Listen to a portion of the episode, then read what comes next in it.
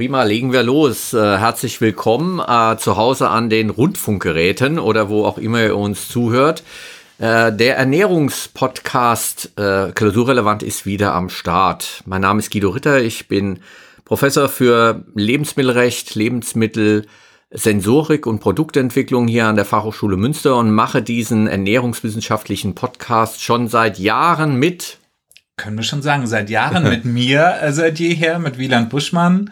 Ich bin äh, Bachelor-Ökotrophologe und äh, Qualitätsmanager in einer Kaffeerösterei hier in der Umgebung in Altenberge bei Vollmer. Und wir treffen uns äh, allenthalben mal, um über wichtige Themen zu reden, die uns interessieren, aber die vielleicht auch euch da draußen interessieren, weil wir haben jede Menge Rückmeldungen bekommen. Oho, genau. uns hört ja jemand, Guido. Ja, Wahnsinn. Ja. Äh, uns hören ganz viele anscheinend auch und das ist auch gut so, weil das motiviert uns auch die Rückmeldung. Also entweder, wenn man uns trifft, äh, weil äh, ich war tatsächlich ein bisschen unterwegs gewesen, Deutsche Sensoriktage in Düsseldorf. Mhm. Dort bin ich also angesprochen worden ähm, und äh, habe nochmal von einem Studenten eine Rückmeldung bekommen, dem Philipp aus Fulda, der gesagt hat, hier, klasse, super, äh, macht weiter so und es ist richtig spannend. Auch Studierende hier aus dem Fachbereich, aber auch über klausurrelevant@ ähm, fhmünster.de könnt ihr euch direkt an uns wenden, auch mit Themenvorschlägen oder anderem. Mhm. Heute wird's gehen um einmal Hokkaido und zurück um den Kürbis. Wir sind in der 38. Folge. Aber neben den deutschen Sensoriktagen, bevor wir inhaltlich einsteigen, ist ja auch noch ein bisschen was anderes passiert, äh, genau. Wieland. Genau. Also äh, man kann sagen, gerade irgendwie, wir haben zwar noch kein Weihnachtsgeschäft, wir beide, Guido, äh, äh du und ich, aber wir haben äh, ja jede Menge zu tun und äh, du bist zwar auch öfter mal vor der Kamera, aber heute war mal ich vor der Kamera. Äh, ich hatte nämlich einen Drehtag bei uns in der Rösterei mit einem WDR-Team für die mhm. Lokalzeit Münsterland. Und da habe ich eine Torte entwickelt. Ja, und ein Stück habe ich ja hier vor mir äh, äh, auf dem Teller auch liegen. Sieht schon super lecker aus und glänzt vor allem super von außen. Ja, das ist eine, äh, no, also im Fachjargon heißt es Mirror Cake Glasur, also eine Spiegelglanz ja. äh, Glasur oder äh, Kakaoglanzglasur in, in dem Fall jetzt. Ähm, und das ist eine Espresso-Mousse-Torte. Also Vorsicht, du könntest wach werden ah, davon. Ich probiere mal.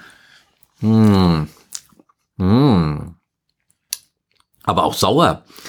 Ja, und aber schön. Genau, es ist ja, also ich, ich habe die Intention von dieser Torte war, und das habe ich dann in diesem Beitrag halt eben auch äh, erzählt und rausgearbeitet, war, wie stelle ich mir den perfekten Kaffeegeschmack vor? Hm. Und ein perfekter Kaffee soll für mich schön vollmundig sein, hat eine Süße, aber hat auch eben eine dezente Säure, hm. gerne eine zitrische Säure. Deswegen habe ich ähm, bei diesem Espresso-Mousse, äh, bei der Espresso-Mousse-Torte eben Zitronencreme oder Lemon Curd eingearbeitet.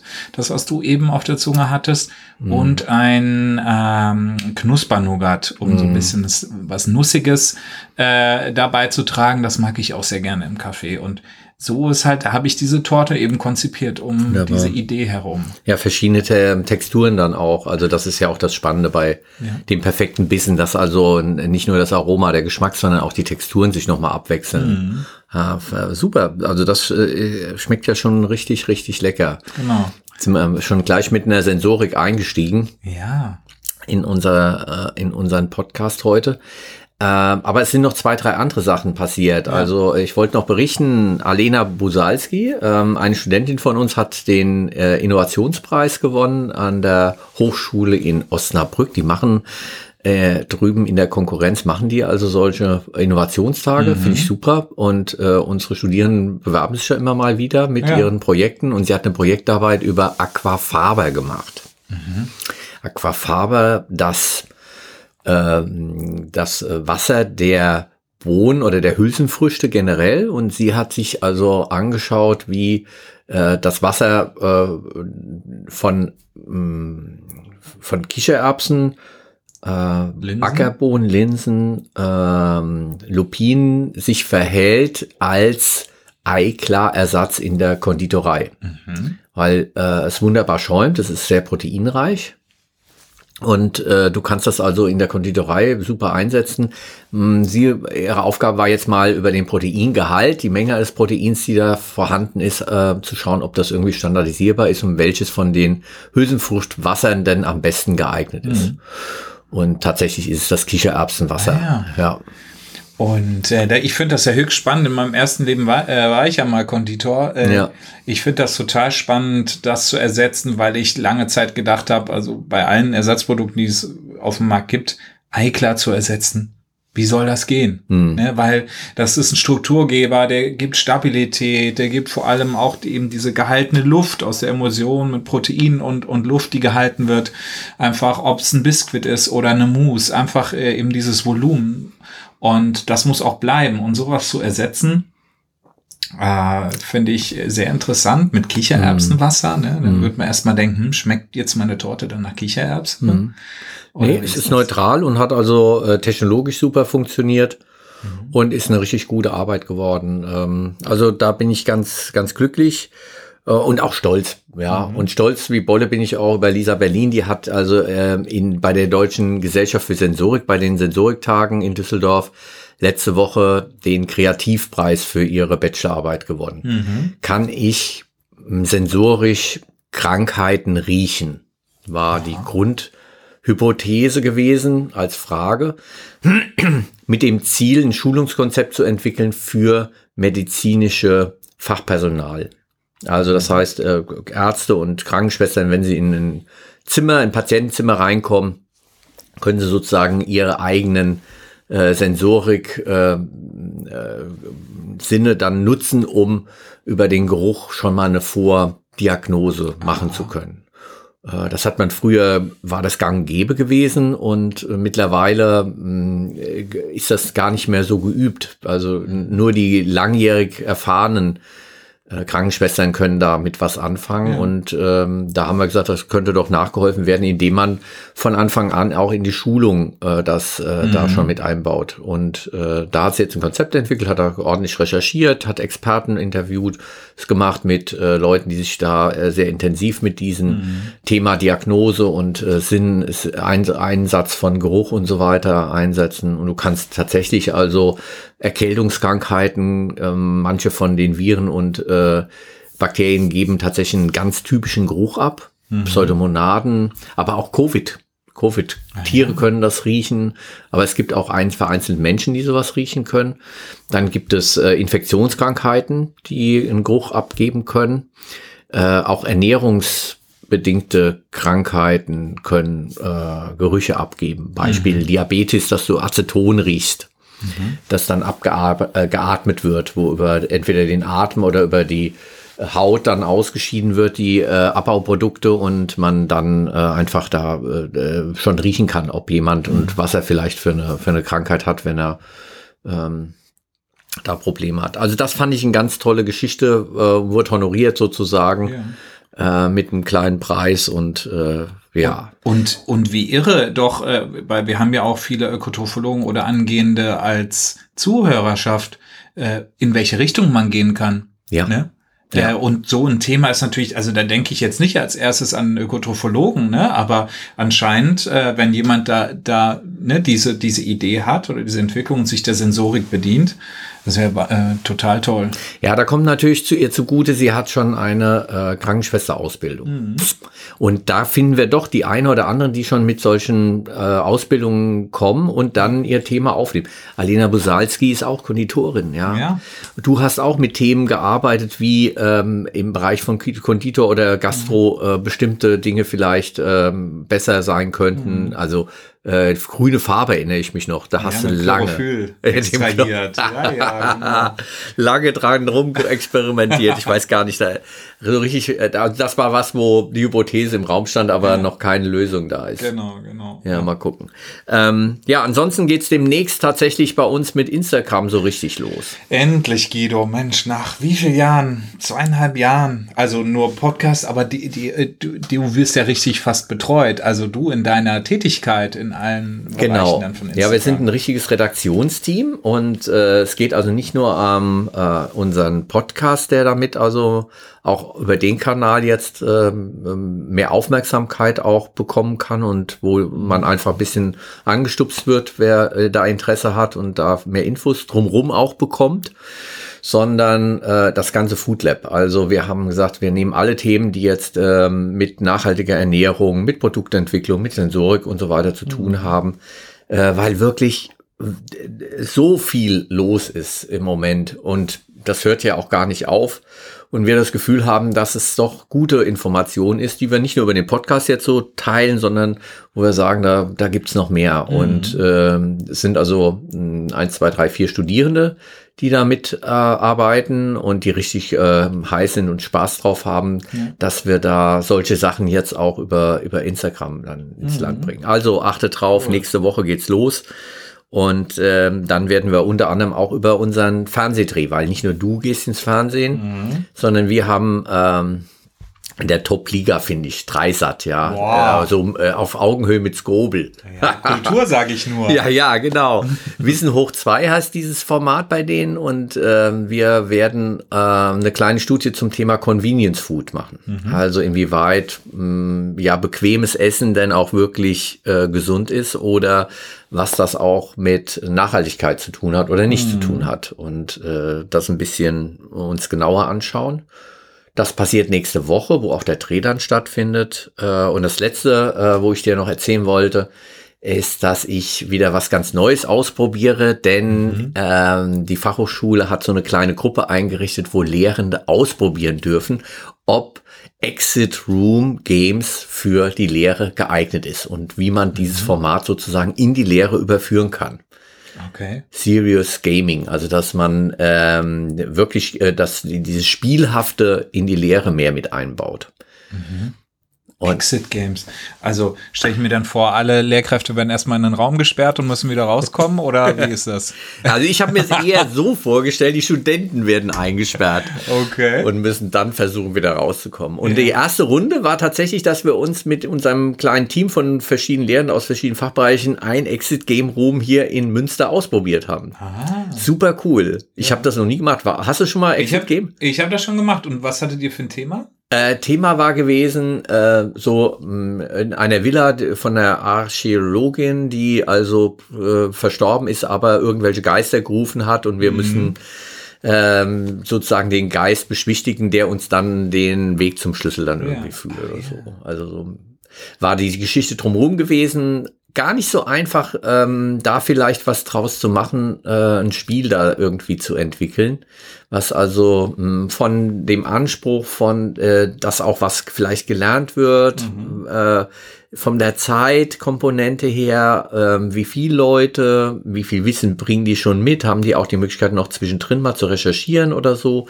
Also es gibt so eine ganze Menge Sachen, die noch da mh, hm, bedenkt werden müssen, ja. aber wir sind super aufgehoben beim Wandelwerk, weil äh, es gibt schon ganz viel. Die haben mal zusammengekehrt, was es da alles schon an vorbereiteten Spielen und Vorlagen und sonst irgendwas gibt. Wahnsinn, Aha. wie viel dieses Serious Gaming in Lehrformaten gerade im angelsächsischen Bereich schon äh, Standard ist und wie ja. viele Menschen sich damit beschäftigen. Also da habe ich mal wieder die die gute Seite des Internets erfahren mhm. sozusagen. Mhm. Ja, was es doch für gute Informationen gibt und nicht nur irgendwelche Fake News und äh, und Kurzformate oder sonst was, sondern richtig richtig äh, Leute, die sich da reinknien. Mhm. Also wir werden berichten Cool. Was das wird ja am Ende nie rauskommt. langweilig bei dir, Guido. Echt nee, bei uns wird es nicht langweilig. Super.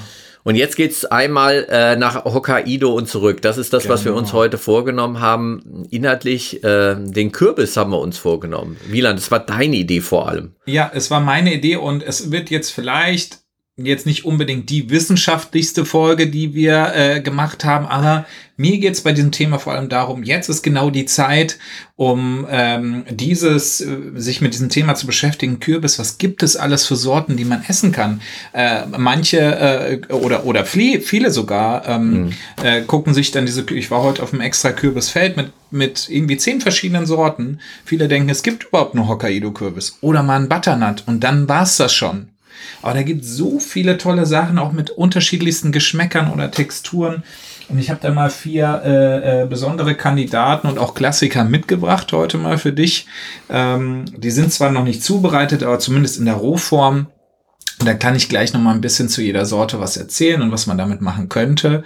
Ne? Aber natürlich, so wie die Folge heißt, habe ich auch einen Hokkaido mitgebracht, aber keinen roten ja. oder orangen. Ja. Sondern einen grünen. Ja, der ist ja dunkelgrün. Also mhm. das hätte ich jetzt nicht als Hokkaido-Kürbis, obwohl von der Form Die her. Form, Form, ist ähnlich. Form ist ähnlich, bisschen kleiner als vielleicht äh, üblicherweise, aber eigentlich äh, super portionierbar jetzt für äh, eine ganze Mahlzeit für zu Hause. Also der, mhm. der hat eigentlich die, die optimale äh, Größe, glaube ich, dafür. Aber ist dunkelgrün, ja. Äh, hätte ich jetzt auch nicht gedacht, dass es den in dunkelgrün geht. Den habe ich noch nicht so gesehen.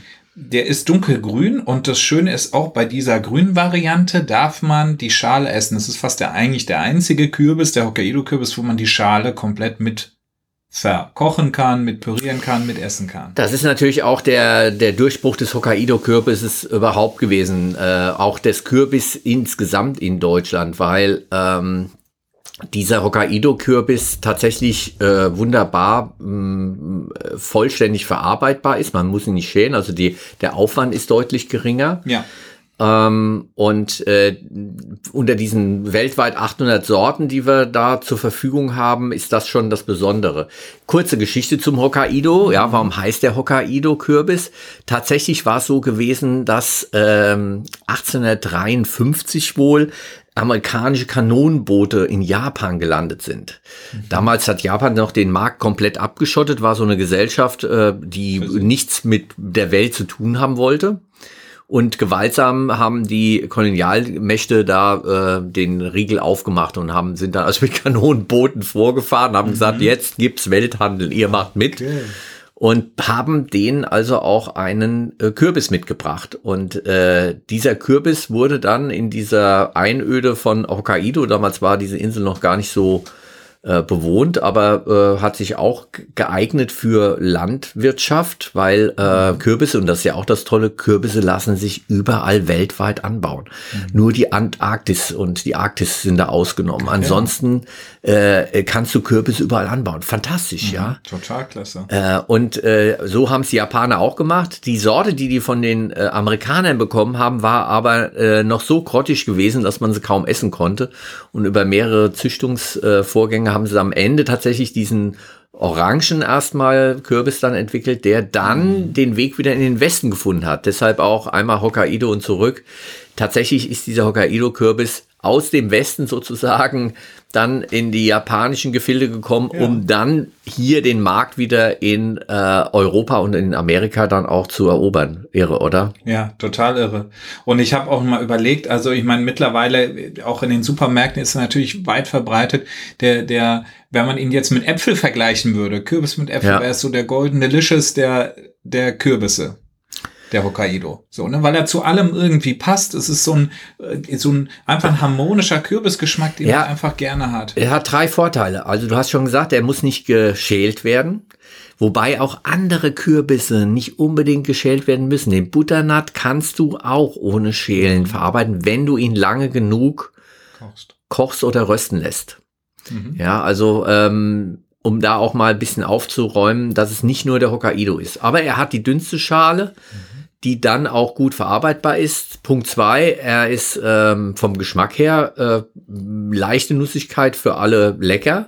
Und Punkt drei, er kann also ähm, auch, die Fasern sind so von der Struktur her, dass er wunderbar verarbeitbar zu einem Püree ist. Mhm. Und du kannst also da sehr schön ein, äh, ein Eintopf oder sonst irgendwas machen, ohne dass du die Fasern im, äh, zwischen den Zähnen hängen hast, was bei anderen Kürbissen schon auch mal äh, Thema ist, mhm. Faserigkeit äh, der, der inneren Struktur. Und beim Hokkaido-Kürbis hat man das alles äh, so in den Griff gekriegt, dass heute die Leute sagen, ja, super, klasse, kann ich super verarbeiten. Ja. ja. Und ähm, das ist, also ich habe vier, äh, vier verschiedene Kürbisse dabei und die habe ich hier zwischen Altenberge und Münster gibt es Nienberge, nochmal so ein kleiner Ort und da gibt mhm. es dieses große Kürbisfeld. Da sind dann in verschiedenen Boxen sind dann die unterschiedlichen Kürbisse Und wenn man, gerade wenn man die noch nicht kennt, dann gibt es dann nochmal Karten, wo dran steht, wie heißt der Kürbis, wie schmeckt er und was kann ich damit machen. Und zum Beispiel bei diesem grünen Hokkaido-Kürbis ist jetzt die Empfehlung ein das Nienberger Kürbisbrot. Mhm. Also man kann durchaus mal jetzt nicht immer eine Suppe machen, sondern halt eben auch mal was ganz anderes mit dem, mit diesem Kürbis.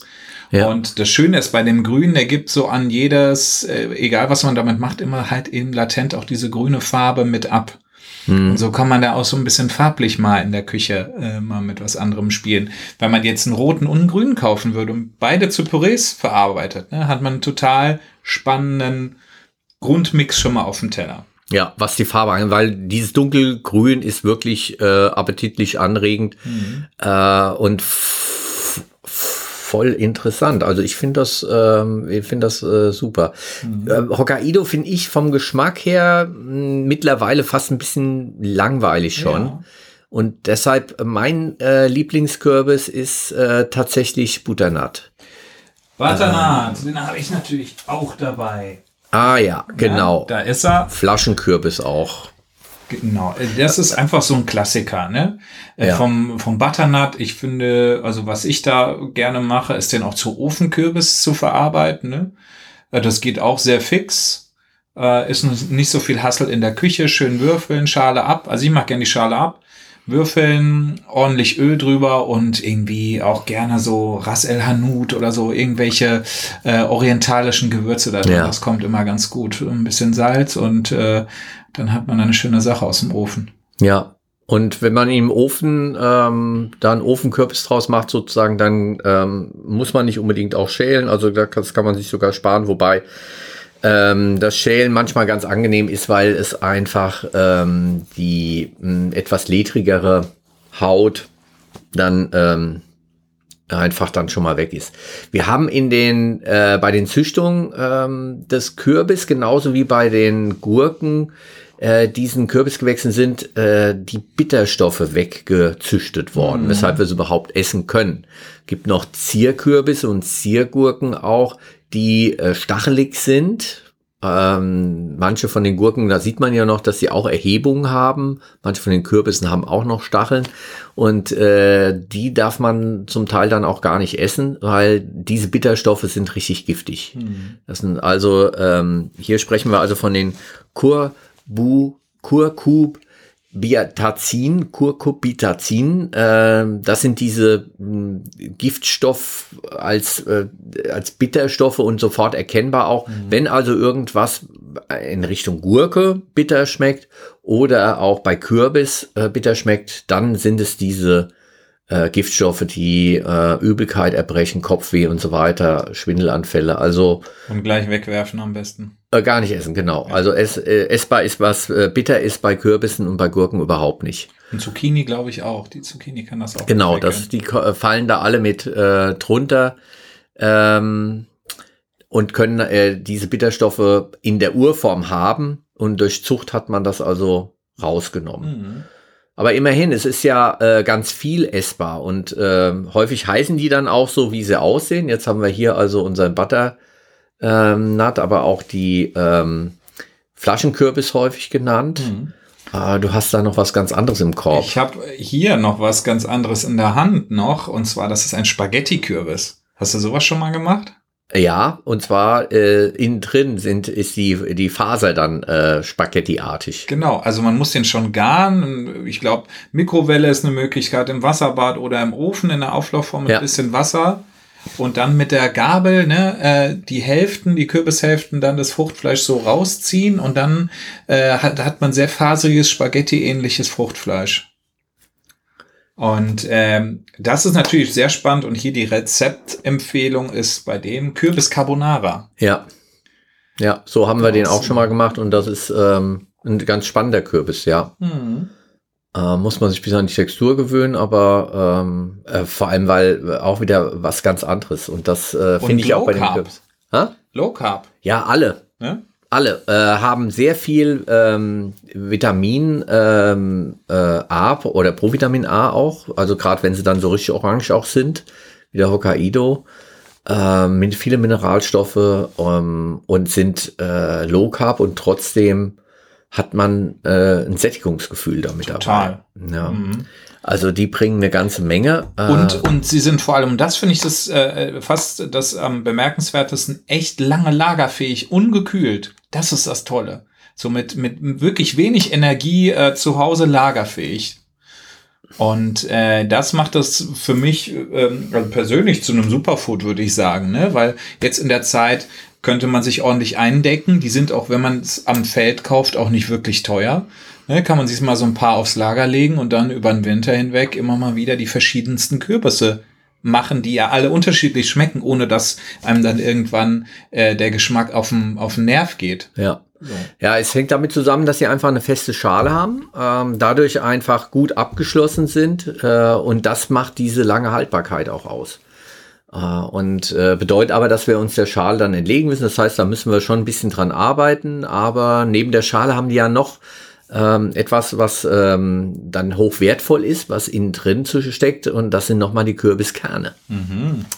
Also das ist auch etwas, was äh, leider häufig mh, hm, weggeworfen wird und gar nicht verwertet wird, ja. aber relativ einfach auch äh, zu was ganz hochwertigem äh, verarbeitet werden, äh, tolle Snacks ergibt. Ja, also äh, wenn man das ausschabt und dann äh, in Wasser legt die Kerne, um dann diese Fruchtfasern, die noch dran sind, äh, wegzubekommen, das Ganze abtrocknet, äh, trockenlegt und dann am Ende im Backofen röstet, äh, bekommt man geröstete Kürbiskerne, äh, mhm. die ähm, mit ein bisschen Salz super lecker sind. Ja.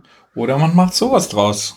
Ja, jetzt hältst du gerade eine Flasche Kürbiskernöl hoch. Steirisches, ganz wichtig. Ja. Das ist, glaube ich, sogar eine geschützte Herkunftsbezeichnung. Ja, geschützte geografischer ähm, Anbau. Und zwar äh, ist das, ja, die Steier, äh, der Steiermark.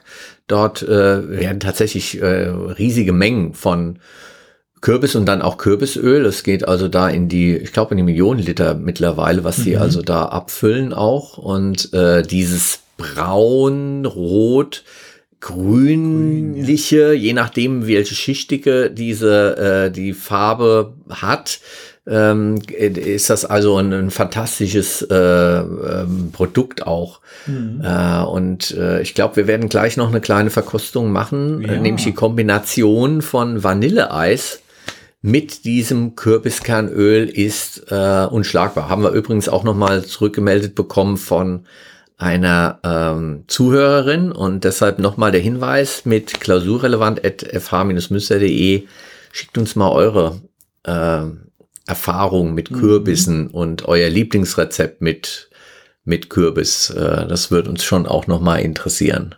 Und was hatten wir jetzt, jetzt wolltest du von der Zuhörerin erzählen, was sie gesagt hat? Ja, die hat gesagt, dass diese Kombi, weil darüber haben wir uns bei ähm, Food Pairing schon mal unterhalten, ja. dass die Kombination von dem Kürbiskernöl mit der äh, mit dem Vanilleeis so super funktioniert Aha. und das hat sie zu Hause ausprobiert und war ganz ah, okay. ganz begeistert gewesen. Gut. Ja, ja. Also das hatten wir, glaube ich, schon mal als Thema, aber dadurch, dass ich das Kürbiskernöl jetzt hier auf dem Tisch stehen habe und noch ein äh, Hapsen äh, äh, Vanilleeis im mhm. Gefrierfach, Schön. Können wir das also auch gern nochmal ja. gemeinsam probieren. Wir lassen es uns heute gut gehen, Guido. Erst ein Stück Torte, dann Vanilleeis und Kürbiskernöl. Nicht schlecht, würde ich sagen. Ähm, ja, ich habe noch einen letzten und das ist hier die, eine Wuchtbrumme im Koop. Ja. Das ist ein Bananenkürbis. Ja. Der ist schon riesig, geht aber noch größer, also bis zu 20 Kilo schwer können die werden. Und äh, den kannte ich bis heute noch nicht. Nee, ich auch nicht. Und ähm, der gehört, soll zu den besten Speisekürbissen gehören überhaupt. Und es gibt zum Beispiel die, die Arten Pink Jumbo, äh, Banana und äh, den gibt's auch in rosa, blau und grau ja, und grün. Und ähm, der soll fein, intensiv und nach Orange schmecken. Finde ich ja höchst spannend. Und die äh, Empfehlung hier wieder als Gericht wäre ein Kürbisgulasch.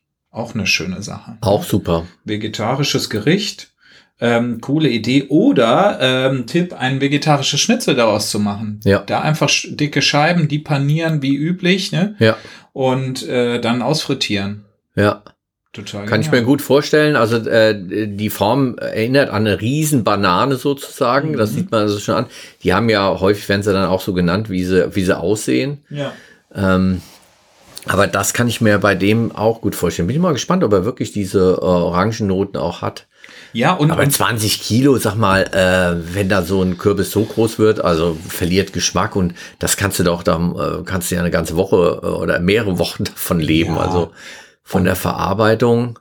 ja, das wäre auch nichts für mich, aber da gibt's ja so richtige Wettbewerbe, ne? Wer hat den größten Kürbis, ne? Und die werden dann Ja. prämiert oder so, ne? Auch gerade in der USA. Ja, in der. Vorbereitung habe ich mich mal, äh, hab mir geguckt, was meinst du denn, was der, äh, der äh, schwerste Kürbis der Welt bisher gewogen hat? 500 Kilo.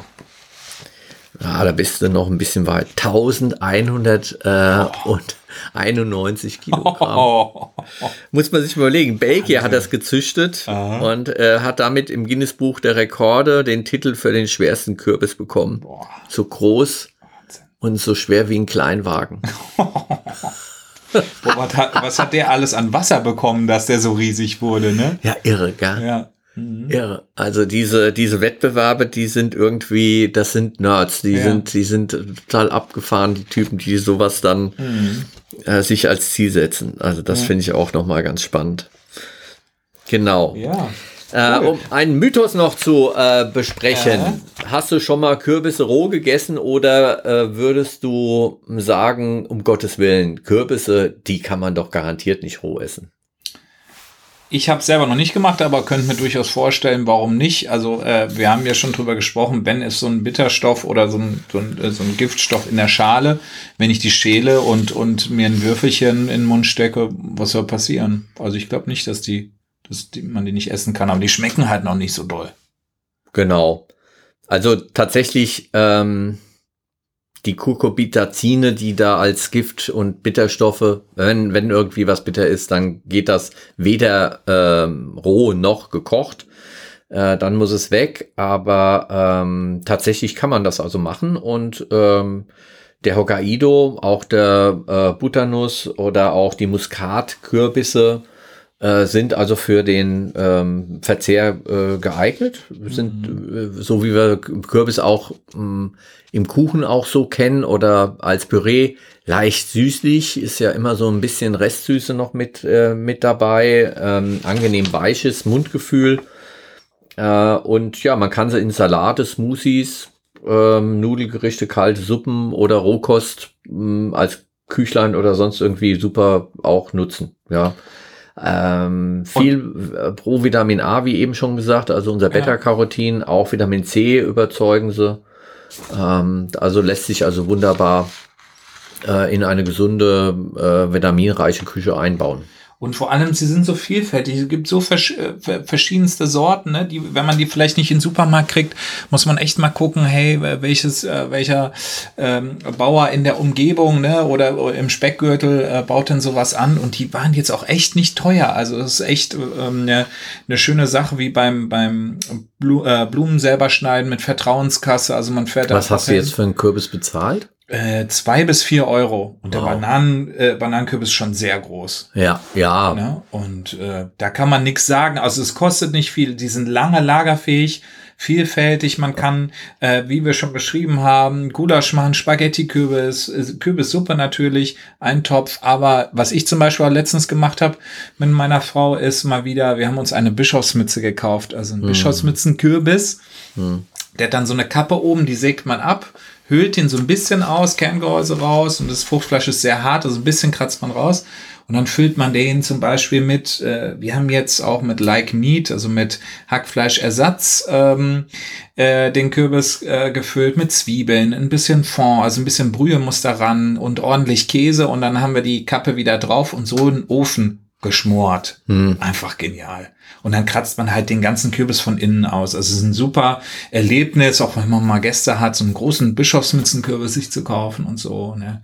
Schmeckt einfach genial. Ja, ja, witzig, gell, dass ihr das Bischofmützenkürbis nennt. Ja, das Ja, ist so der christliche, ja, Turbankürbis. Aha, heißt der eigentlich so? Nö, die, wie gesagt, die haben ja ganz unterschiedliche Namen. Ja. Das ist ja das, äh, das Spannende, weil die von der Form häufig, manchmal vom Geschmack äh, kommen, dann auch ihren Namen bekommen. Also ich kenne den als Turbankürbis.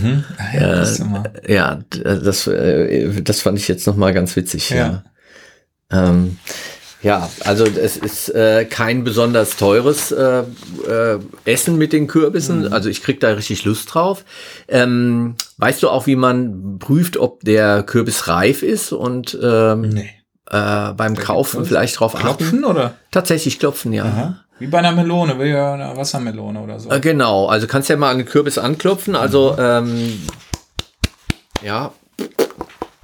Ah ja, genau. Also klingt er hohl, ist er reif mhm. und das Riechen am Stielansatz. Auch das hilft, wenn es also so ein äh, äh, schon aromatische mhm. Noten von Kürbis entfaltet, dann ja. ist er vollreif. Ähm, ansonsten ähm, kann es sein, dass er noch ein bisschen auch liegen kann, um danach zu reifen. Ja, das ist unser äh, grüner Hokkaido, so ja. hört er sich an. Ja, und dann lange Lagern, äh, Lagerfähigkeit, super klasse. Also ähm, da hoffen wir, dass wir euch noch ein bisschen Lust auf Kürbis gemacht haben. Mhm. Ja. Ja. Und man, äh, jetzt ist halt Halloween schon vorbei, aber ich habe zum Beispiel mit meinem Sohn war auch in so einer Kürbisschnitzwerkstatt, also ein Halloween-Kürbis haben wir geschnitzt, ne? Und äh, dann kann man vielleicht sogar im besten Fall eine Kürbissuppe mit einem schönen äh, Fratzen ähnlichen Kürbis, Kürbislaterne verbinden. Genau. Und wenn man noch was übrig hat, was würdest du sagen, kann man Kürbis einfrieren? Ja oder nein? Ja, klar. Was klar. soll passieren? Was soll passieren? Und ja. genau so ist es. Mhm. In Stücke schneiden und ähm, sollten entkernt sein möglichst, dass man das innen dann schon mal rausholt. Stücke spalten oder ja, äh, dann kann man die wunderbar auch einfrieren im Gefrierbeutel. Hm, äh, es hilft manchmal, dass man, ähm, wenn sie schon gegart sind, äh, dann doch zur Suppe schon mal verarbeitet oder ja, sowas, weil sie dann einfach matschig werden, ja. wenn mhm. sie dann eingefroren werden. Also am besten roh einfrieren.